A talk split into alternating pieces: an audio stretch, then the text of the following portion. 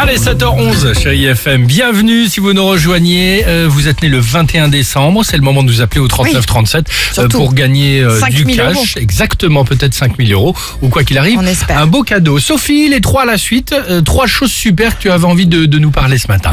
En premier lieu, c'est une initiative de 50 maisons d'édition. J'adore cette chanson. C'est un peu mon Maria Carré à moi, cette euh, petite Ah bah, chanson. Vincent, c'est Ouais. Maria Carré. Ouais, Sophie, c'est Chantal Goya. Chantal Goya. Euh, le- je vais vous sortir un Playmobil en avant les histoires. Dans Ah, peu de non. temps, chacun son truc, vous allez voir. Cette, ini- cette initiative, alors, c'est la promesse de ne plus vendre à Amazon, hein, à l'heure où les libraires mor- morphent pas mal. Ce sont donc 50 éditeurs qui ont fait ce pari courageux. Ça va être compliqué hein, de vivre sans Amazon, d'autant qu'en plus, ce sont pas des grandes maisons d'édition, ce sont plutôt des maisons indépendantes ou spécialisées. Alors, une série que j'ai regardée tout le week-end.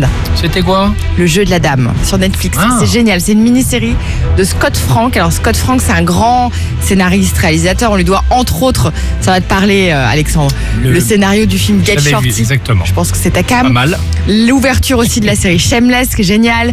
Le jeu de la dame. Alors ce sont sept épisodes sur l'univers des échecs, les décors, la bande son, l'image, ultra travaillé et puis surtout la performance de l'actrice principale qui est incroyable, même si elle fait toujours la même tête. Elle fait la même tête. hein. Pendant les sept épisodes, un ça. épisode ça dure une heure à peu près, donc pendant La sept même heures. tête. C'est la même tête. Exactement. Mais, Mais- en, mais en tout cas, c'est ton coup de cœur, c'est le jeu de la dame. Ah bah elle fait une super tête. Pas mal. Et enfin. Et puis enfin la bonne nouvelle, c'est pour les poètes. Ah. Bienvenue sur Radio Tour Eiffel. Ah, Henri. Salvador, on peut, attends, je peux rien dire sur Henri Non, j'ai rien dit.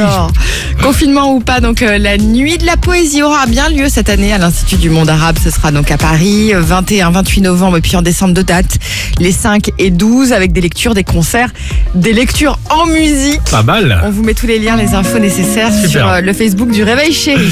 Il est 7h13. Bienvenue. J'espère que tout va bien pour vous. On écoute euh, Amel Bent. Il y aura juste après, on reste ensemble, Terence Trent D'Arby et surtout votre jeu sur Chez FM. On m'a dit